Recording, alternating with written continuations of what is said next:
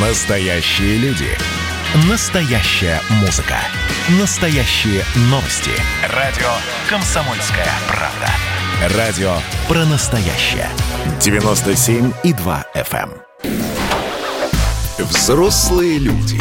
Тут-то Ларсон и Валентин Алфимов обсуждают, советуют и хуликанят в прямом эфире.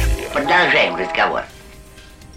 Продолжаем разговор про COVID-19. Э, Недавно э, пресс-секретарь нашего президента э, Дмитрий Песков заверил, что приоритеты правительства и государства не изменились, здоровье граждан и их благополучие на первом месте, но локдаун, даже несмотря на рост случаев заболевания, сейчас не, не является необходимостью, потому что по сравнению с тем, как пришлось всему миру встречать коронавирус весной.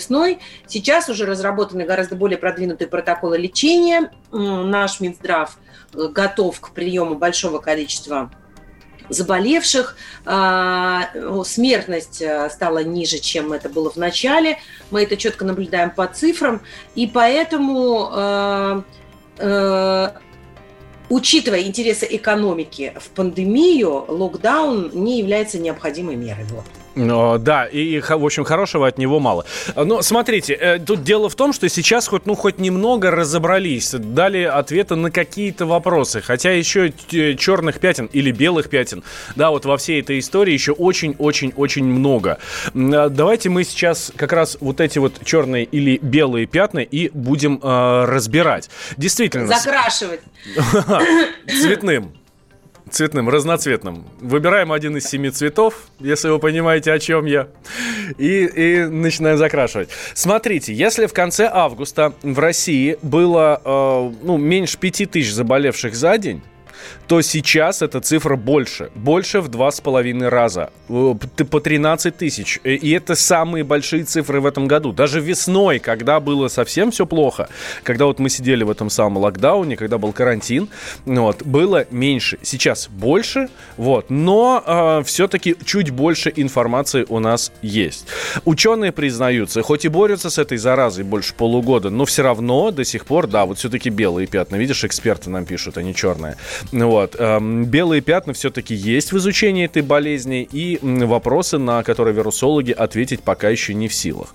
Даже, да, да, даже вопросы передачи вируса пока остаются до конца неясными, вроде воздушно-капельным путем, но, как мы только что говорили, он держится на поверхностях некоторых до 28 дней, и можно заразиться, там, я не знаю, прикосновением, а можно ли, э, могут ли защитить человека его какие-то генетические особенности от этой болезни, потому что, опять же, была известна информация о том, что есть люди с какой-то генетической мутацией, которая не дает вирусу проникнуть глубже в клетки и заразить его. Ну, А самое интересное, почему у всех запах-то теряется во время, ну, обоняние теряется во время коронавируса. Мы- Да, самое интересное и самое противное. Эм, С нами на связи Александр Шестопалов, доктор биологических наук, заведующий лабораторией экспериментального моделирования и патогенеза инфекционных заболеваний Федерального исследовательского центра фундаментальной и трансляционной медицины.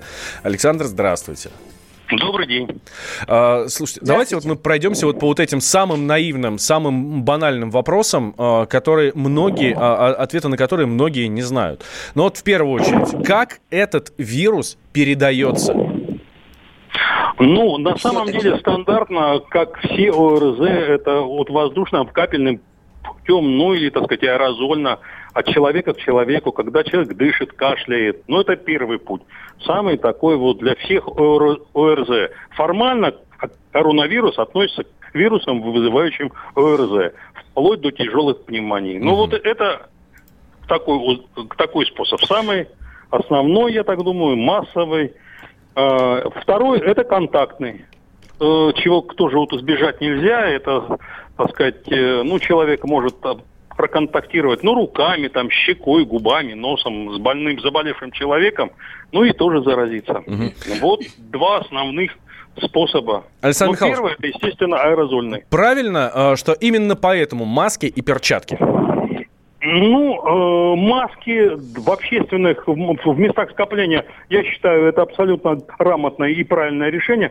С перчатками вот вопрос от сложней, э, вот, потому что там э, нужно их правильно одевать и правильно снимать. Ну, например, я вижу, когда к телевизору человек идет в майке и в перчатках, ну, извините меня, у него открытые локти, там, плечи и прочее. Ну, это как-то тоже неправильно. Вот. Если ты одел перчатки, они должны одеть, одеты, ну, на рубашку там с длинными рукавами или там и прочее, и прочее. То есть перчатки, То есть, э, ну, скажем так, они необходимы в меньших, в меньших э, от вариантах, так сказать, вот, чем маска. Маска желательно в любом, так сказать, вот массовом скоплении народа. Окей, следующий вопрос. А, действительно ли коронавирус может так долго, почти месяц, жить на каких-то поверхностях, на деньгах, на экранах мобильных телефонов? Я думаю, что этот вопрос все-таки открытый и не настолько, что он там может годами вот на нем присутствовать. Для любых РНКовых вирусов они достаточно, так сказать, ну, нестабильные и при температуре, Э, так сказать, при повышенной, они достаточно разлагаются вот быстро. При обработке дезинфектантами, ну, скажем так, я ну, не встречал в своей работе вот вирусов, которые, ну, например, вот на столе, даже при обыкновенной комнатной температуре, ну, к две недели вот будет заражать. Но это надо, ну, такое количество вот вируса вылить на стол, ну, я даже не знаю. Угу. Это, я думаю, ну, сутки, ну, там, 10 часов. То есть вот, вот такие вот э, сроки. А если Но по... это требует дополнительных исследований, надо сказать. А дезинфекторы вот эти всякие, которыми ручки протирают, они работают? Э, ну, смотря какие. Есть список дезинфектантов, утвержденных Роспотребнадзором и Минздравом. Они работают. Но поскольку сейчас это превратилось в бизнес, там может быть все, что угодно. Угу. Так, едем дальше. Но что есть за определенный генети... список, вот он работает железно. Ага.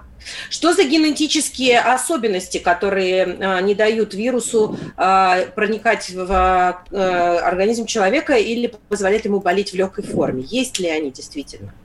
Конечно, есть. Я вам точно могу сказать, я сам вот неделю назад переболел, ну, ну как обыкновенным тяжелым гриппом. Неделя постельного режима и все. Э, то, что, так сказать, это ну, опасно там, что есть группы риска, да, они есть, да, они определяются, но это не совсем, я так думаю, люди старше там 60-65. Среди моих знакомых очень много, даже 90-летних людей, которые э, переболели и, так сказать, чувствуют себя очень хорошо. Есть молодые парни спортивные, которые, ну, лежат в лёжку там вторую неделю. То есть тут а надо, надо еще разбираться, с чем это связано. Может быть, э, четко там с какими-то с генетическими маркерами у человека. И, и самый главный вопрос, сколько этого вируса нужно, чтобы заболеть? О, это знал бы Прикуп жил бы в Сочи, что называется. Для каждого человека это своя доза. Вот это уже точно, четко, абсолютно э, есть генетическая предрасположенности, и это я вот наблюдал на своей лаборатории. У нас же тут, э, ну, многие заразились, э, ну, где-то там, кто-то из отпуска утвернулся, заразил, а кто-то, ну, контактируя с ними, абсолютно никаких симптомов, э, мы ставим диагноз, ну, сами себе, так сказать, есть ли вирус или нет. Ну, ну, есть люди, у которых не было его, нет и не было, а он контактировал с больным. То есть э, это индивидуальные особенности. Так же, как и, и при любой инфекции. Так же, как угу. и при гриппе, и при другом. Угу.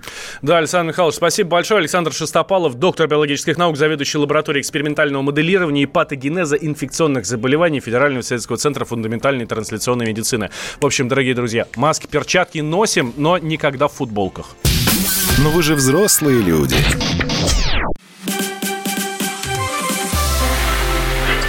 Было начало. Это действительно история, которая будоражит. Так вся страна обалдела. И Россия родина слонов, она от океана до океана, да. И мы, мы всегда правы, мы никогда не сдаемся. И самое главное, что же будет дальше? Комсомольская правда. Это радио. Взрослые люди. Взрослые люди.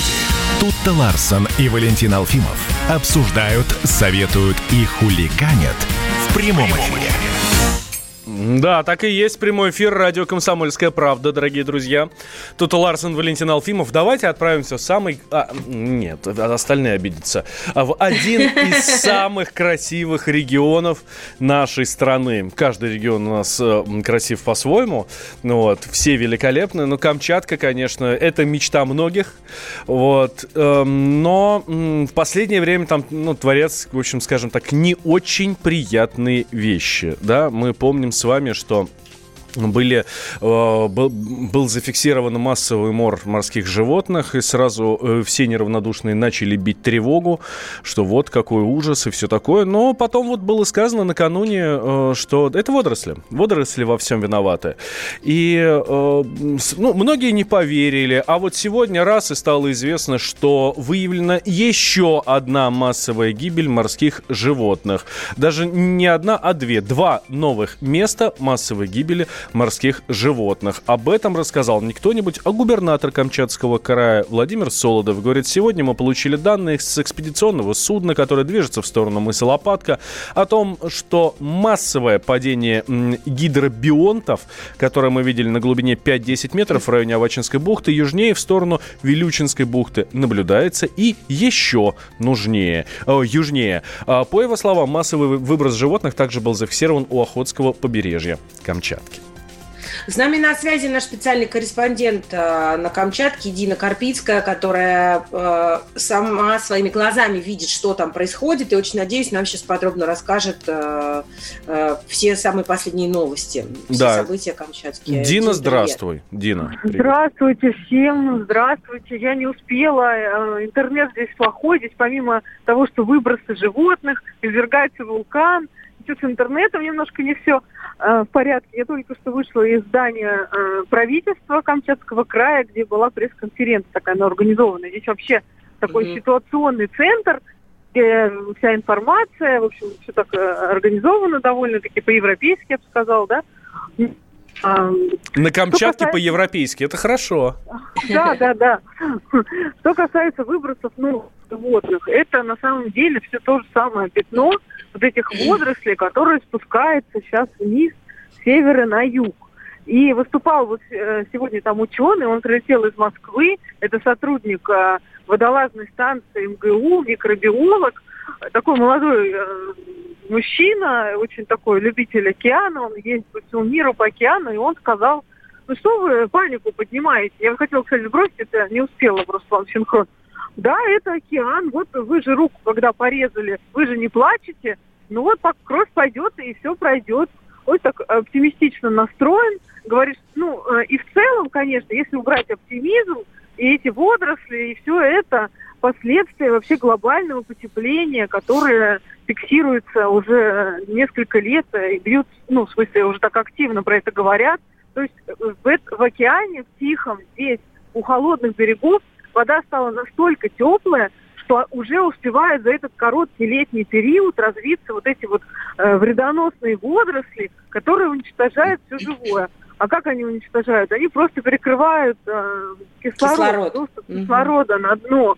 Да, я вот... Э, тут, конечно, все чиновники камчатские э, бегают с выпученными глазами, потому что такой небывалый хайп и интерес общественности к происходящему.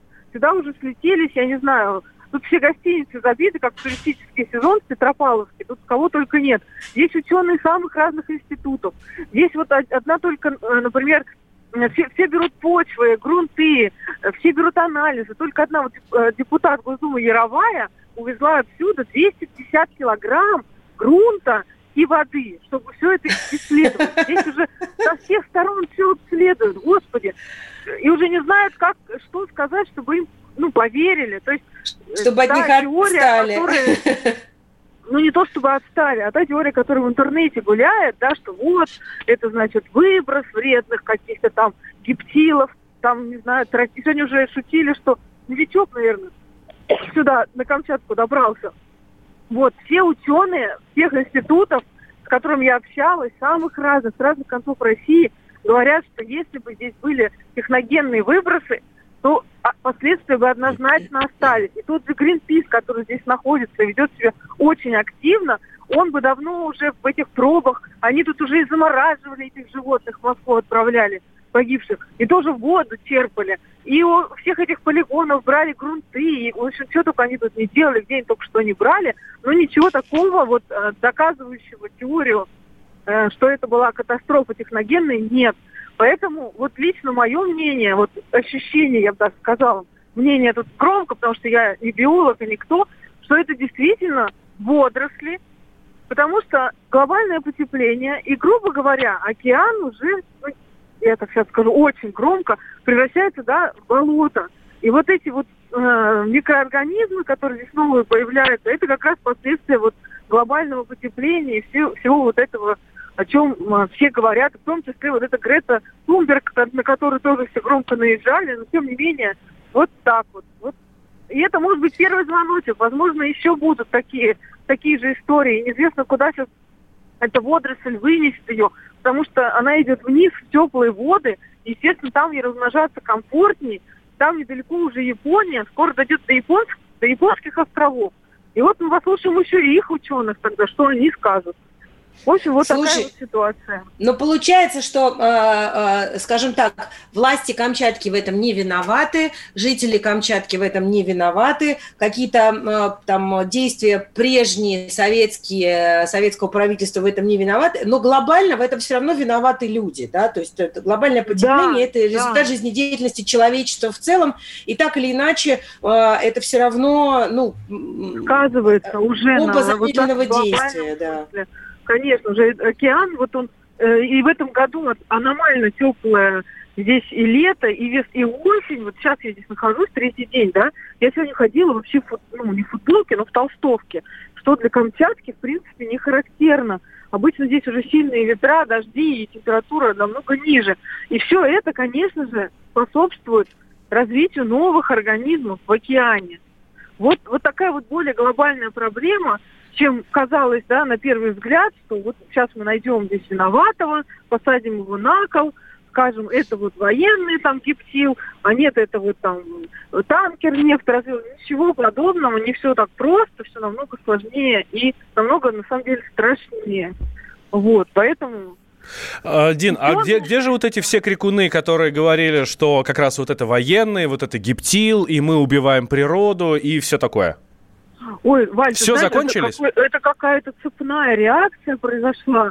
Здесь и на Камчатке довольно много вот таких, да, э, ну, экологов, назовем так, любителей, которые... Э, я сегодня вот... Я тут со многими очень общаюсь, вот радуюсь по встречам бегаю с простыми людьми, с чиновниками. И вот я сегодня общалась с местной жительницей, она такая довольно молодая, прогрессивная, у нее свое такое, ну, как э, этнокультурный такой комплекс, да, и у них, она говорит, слушай, у нас в туристической группе нашей камчатской еще с конца сентября там есть одна активистка, которая кричала, что я до Гринписа докричусь, когда вот сняли вот этих осьминогов погибших, uh-huh. да, и все.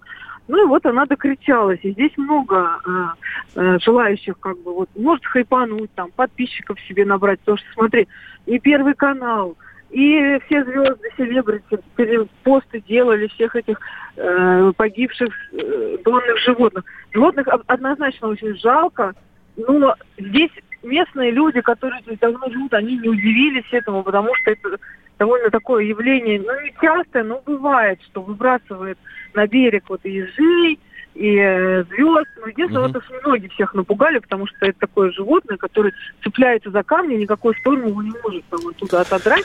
Ну, то есть, как бы, паники у местных не было. Да, Диночка. Как так произошло, что случилась паника всея Руси? Вот это, это большой вопрос. Да, Диночка, спасибо большое. Дина Карпицкая, специальный корреспондент «Комсомольской правды», находится на Камчатке и своими глазами, глазами следит за тем, что происходит. Вовсе не ты, ручей, я бы родился здесь, самым маленьким из зверей.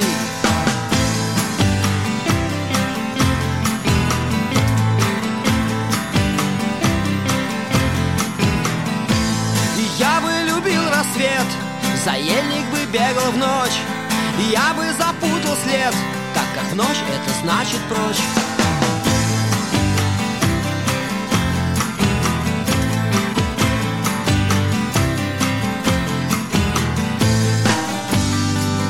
Я бы пел на луну круглый год. Я бы брал даже верхний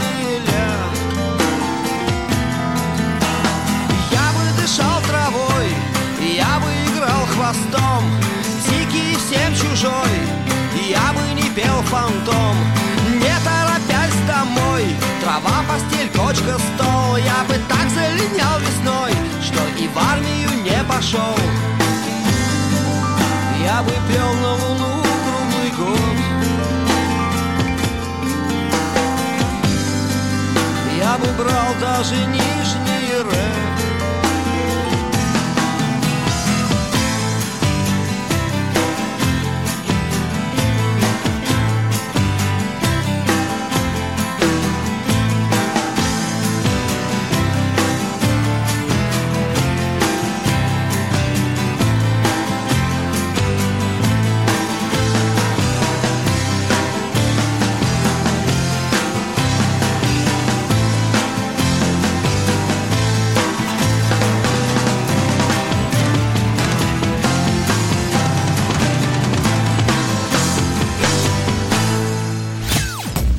Настоящая музыка. На радио «Комсомольская правда».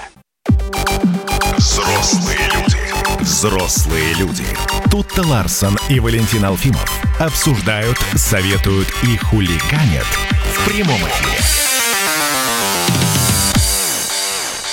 И прям хочется сказать, и чтобы два раза не вставать под шумок ко всем запретительным мерам, Виталий Милонов решил пресечь попытки родителей школьников отметить американский праздник Хэллоуин в образовательных учреждениях и обратился с такой просьбой к министру просвещения. А, депутат считает, что нет места этой бесовщине в российских школах. Согласны ли вы с Виталием Милоновым? 8 800 200 ровно 9702. Это наш номер телефона, Вайбер с WhatsApp, плюс 7 967 200 ровно 9702. Давайте, если согласны, то не стесняйтесь, пишите нам. Может, правда, в топку этот самый Хэллоуин, э, или Хэллоуин, как он там правильно называется, вот, со всеми этими чертями, бесами, скелетами и все такое. Или да и бог с ним, а что, и праздник, и праздник, пусть празднует кто хочет. Я не хочу, я не праздную, и как бы у меня все хорошо от этого. А, нужен ли этот праздник нашим детям в первую очередь? 8 800 200 да ровно вопрос 9702. не в том, Да. да вопрос не в том, нужен ли он нашим детям, а вообще, ну как бы, ну про, да, для кого-то это бесовщина, для кого-то это просто праздник. Э, э, нужно ли его в школах отмечать? Вот это, кстати, вопрос. Э, С нами на связи депутат Госдумы Виталий Милонов. Виталий Валентинович, доброе утро. Доброе. Здравствуйте, Виталий Валентинович. А что вы там? Слушайте, вы- а что, правда, у нас в школах отмечают, что ли, Хэллоуин? Ну, честно говоря, э, я каждый год получаю ответы официальные от Ми- э, Минобразования, что у нас нету этого праздника. Но очень часто в школах, особенно прогрессивные, где там неполжилые директора, так сказать, э, поддерживающие Беларусь, э, чеченских геев и так далее, этот праздник отмечается. Потому что такой легкий фастфуд. Зачем ребенку делать вкусную еду, когда можно накормить его гамбургером, да? И то же самое, зачем придумывать хорошие э, праздники, вспоминать, которые духовно обогащают человека, когда можно взять готовый такой супермаркетно вот, фастфудный вариант праздника. А он, э, самое главное, что в принципе, в принципе, в празднике Хэллоуин, а, ну, ничего такого вот крамольного нету. Вопрос в другом. В другом он очень важный. А зачем? То есть зачем мы, забывая собственные традиции, собственный язык, копируем, ну, так сказать, не самые интересные а, тренды Запада? Ведь э, что, неужели русская культура, которая ну, сопоставима, э, и уж превосходит во много раз американскую, сопоставима с европейской, почему она должна уничтожаться а, в угоду каким-то западным, вот таким а, а, фаст-треком, каким-то западным шта- стандартом? Ну почему уничтожаться? Это прикольно. Дети любят всякие страшилки, любят скелетов, любят зомби, э, рассказы про черную руку, гроб на колесиках. Это для них э, просто приключение. А, русские страшилки, вспоминая Николая Васильевича Гоголя, столь ненавидевшего русский аспект, я могу сказать, что русские и украинские страшилки в тысячу раз более страшилки и интереснее. Опять же, а, конечно, можно найти аналоги. Но поэтому у нас и происходит вымывание идентичного А зачем тогда говорить на русском языке? Ведь все говорят на английском языке. Зачем? Это же прикольно. На этом языке говорит там какой-нибудь, э, Мадонна или еще кто-нибудь, неважно. А, ну, это наша, это наша культура. Но, с другой стороны, э, Виталий Валентинович, ну это же просто праздник, это просто веселье, потусовались и забыли. Маскарад обычный. Не, просто, да, это а. наша культура, но у нас есть, мы все равно, мы ведь живем в глобальном мире, да, у нас есть там канал Дисней, наши дети смотрят фильмы про Гарри Поттера и прочее, прочее, прочее, и, ну, этот процесс невозможно остановить, мне кажется. И оградиться а, от вот этого не получится. Вот здесь вот э, очень важная позиция, абсолютно не ретроградная, а, никто не запрещает, никто не требует запретить вообще упоминать этот праздник. Но ведь есть праздники, которые, о существовании которых мы знаем. День Благодарения, слава богу, что в России только отъявленные либералы, уже прожженные, вот, э, с видом на жительство где-нибудь в Польше празднуют этот праздник. Вот. А так-то, ну, по большому счету, мы знаем, что это праздник других народов, других культур. И отлично. Но у нас что, неужели нам самим не хватает праздников? Вот просто любой учитель, любой директор, который решил организовать по-быренькому э, этот вот э, Хэллоуин, э, благо всякого э, дешевого э, э, дешевой атрибутики полно в супермаркетах.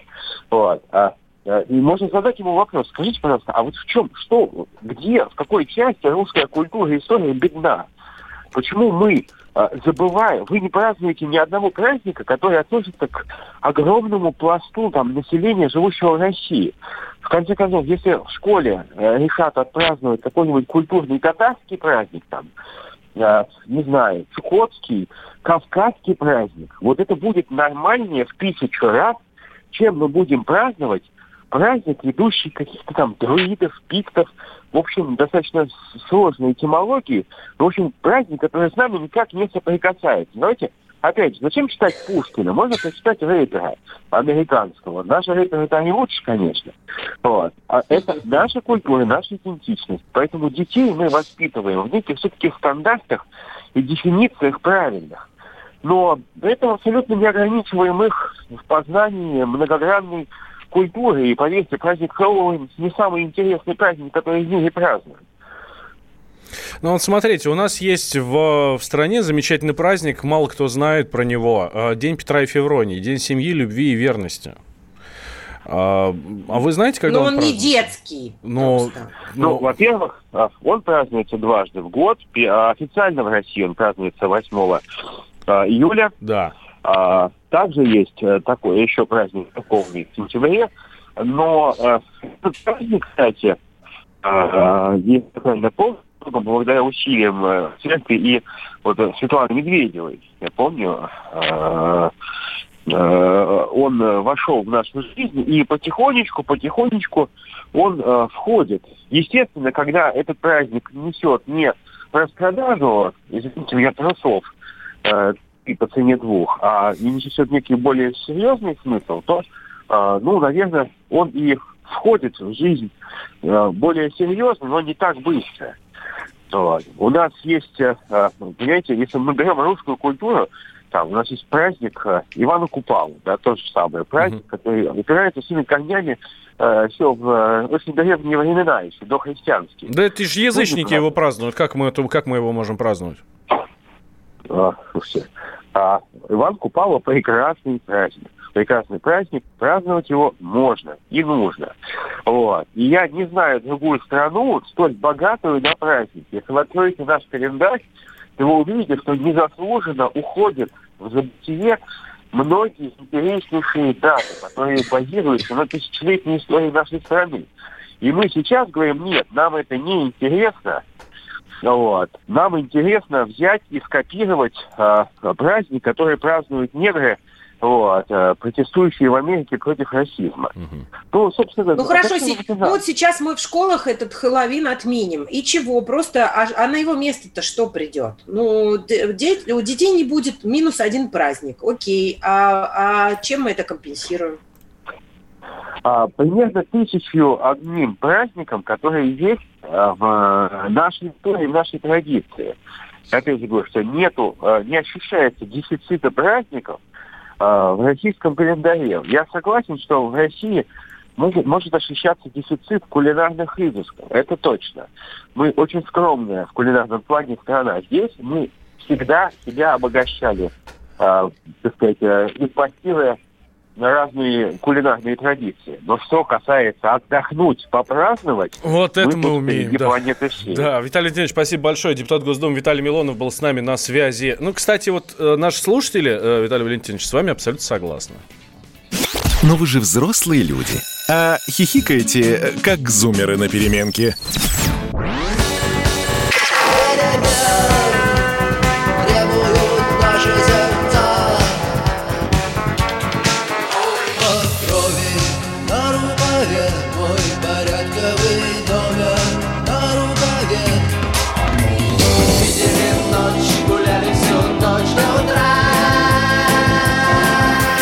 Комсомольская правда.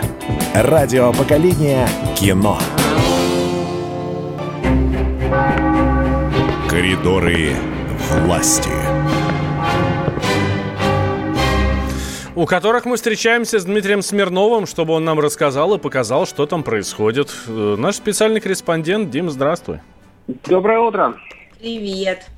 Как дела? Ой, какой ты бодрый. У тебя хорошее настроение, у нас есть хорошие новости. Ну, что плохого-то в сегодняшнем дне? Все живы, тьфу и даже здоровы, судя по тому, что Дональд Трамп заявил, что он хочет каждого на митинге в Флориде обнять и расцеловать, только у него иммунитета и сил. Конечно, ему-то что, у него антитела. Да, э, кстати, раз уж мы про Трампа заговорили, Дим, читаю новости. Трамп и Путин приготовили октябрьский сюрприз. Октябрьский сюрприз в кавычках. Это что такое? А я не знаю, что это такое. Что там за Т- Трамп приготовил октябрьский? У них такое понятие октябрьский сюрприз, это когда какой-то козырь выложить перед э, выборами. Но там как бы оставалось не до конца понятным, что именно приготовил Трамп. И что же? Ну ладно, пускай, пускай это останется сюрпризом. Да, но тут еще я прочла про то, что Трамп сравнил интеллектуальные способности Байдена и Путина, и, конечно же, в пользу российского президента.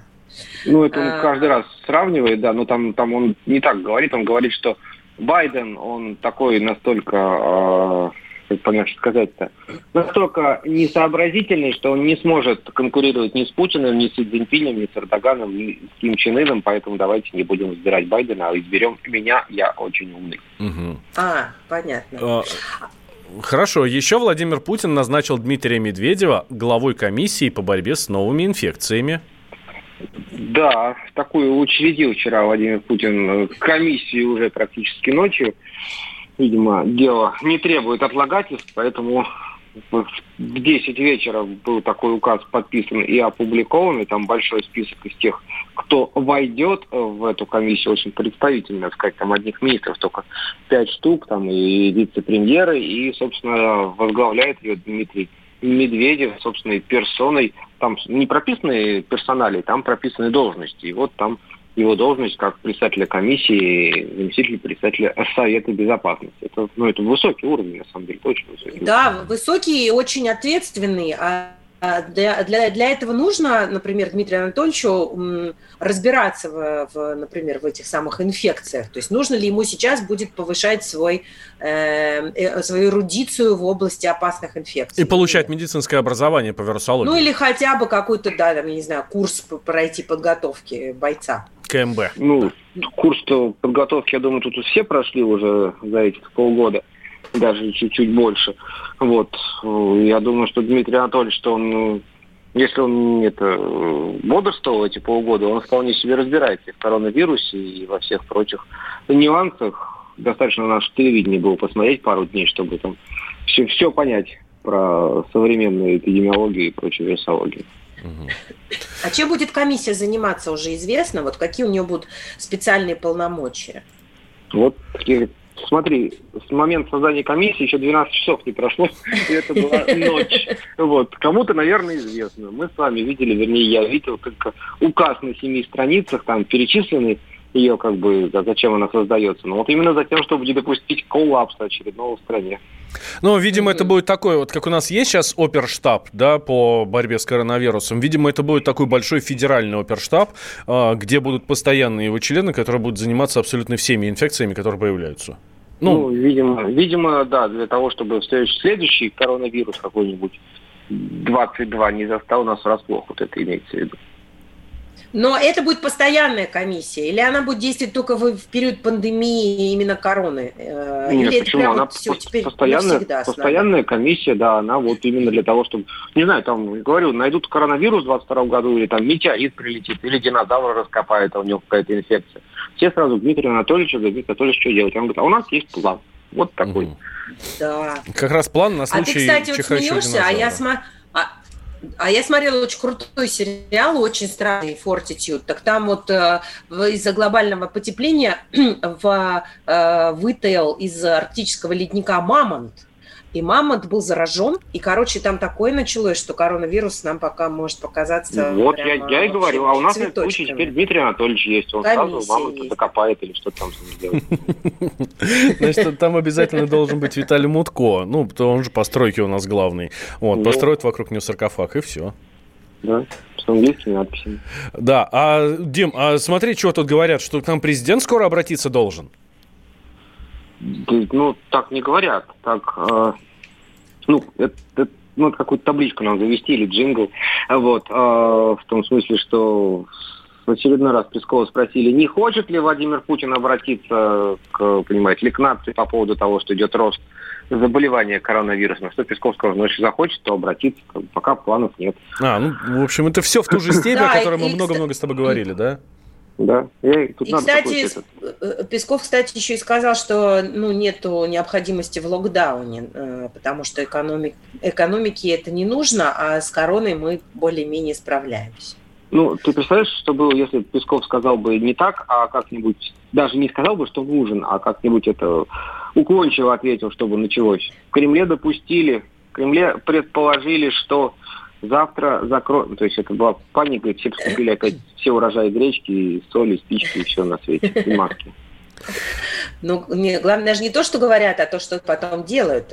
Ну, и при нашем алармистском настроении, что Путин обратится, то все. Э, раз уж мы заговорили о Дмитрии Сергеевиче Пескове, официальном представителе Кремля, э, разреши тогда тебе и по нему задать вопросы. Вот заголовок э, на, на лентах информационных «Россия помогает Украине и Донбассу, а вопрос по Крыму закрыт». Это почему вдруг поднялся опять разговор про Украину? Это, опять же, из той же самой истории с конференц-колом, когда вчера наш украинский коллега – Роман Цымбалюк спросил вот, вот в очередной раз, будет, то есть, то есть там как, пошел все с той стороны. А Зеленский заявил, что он хочет встретиться с Путиным, чтобы обсудить значит, вопросы возвращения Крыма и Донбасса вот, в Украину. На что Песков в очередной раз сказал, что вопрос с Крымом вообще не может никак нигде рассматриваться это наш внутренний регион. А по Донбассу там вот есть, надо выполнять минские договоренности. То есть там не было сказано ничего нового. Там единственное, что была история, когда Цымбалюк начал интересоваться, а вот если все-таки Зеленский не зайдет и скажет, что мы готовы взять вакцину, вы нам ее продадите или дадите бесплатно. Вот там был такой вот, да. То есть, Вы долги за газ сказал, вернули вы уже? сначала захотите, а там будем разбираться. Слушай, а о чем Владимир Владимирович говорил по телефону с наследным принцем Абу-Даби. Известно, нет? ну, формально принц Абу-Даби позвонил Путину, чтобы поговорить. Нет, там э, вся, продолжается вся эта история с э, выпуском вакцины нашей. Как бы сразу несколько игроков mm-hmm. на Ближнем Востоке хотят стать производителем. Вот разговор как раз он вертелся вокруг этого, основная тема была. Ну и кроме того еще обсуждали всякие двусторонние отношения, но, конечно, главное, кто будет штамповать вот эти два или там какую-то, может, другую вакцину, которая разработает там времени, на Ближнем Востоке и будет ее экспортировать в другие страны. Взаимовыгодные предприятия. Угу. Дим, что сегодня у президента? Есть какие-то планы, о которых нам обязательно стоит знать, чего ждать? Ну, в общем, нет, сегодня было запланировано а, нет, погодите, не сегодня перенесли. А, в общем, так сложная ситуация. На этой неделе было запланировано участие Путина в российской палате, торгово-промышленной палате съезда предпринимателей. Перенесли из-за этого даже съезд э, СНГ, ну, вернее, э, саммит СНГ виртуальный, который должен был состояться 16 числа. Ну, в общем, все смешалось, поэтому сегодня, видимо, будут какие-то рабочие встречи. Давайте не будем пугать людей, обращения президент сегодня не планирует. Угу. Да, спасибо большое, Дима. Дмитрий Смирнов, наш специальный корреспондент, корреспондент Кремлевского пула, был с нами на связи. Завтра обязательно вернется со своей постоянной рубрикой «В коридорах власти».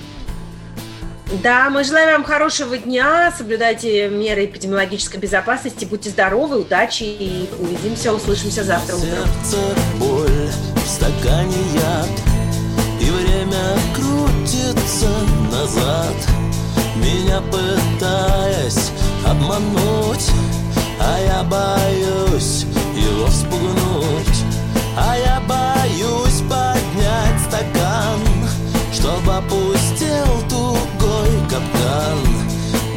раскаленном до бела в моем лице кипит слеза. Там за белой рекой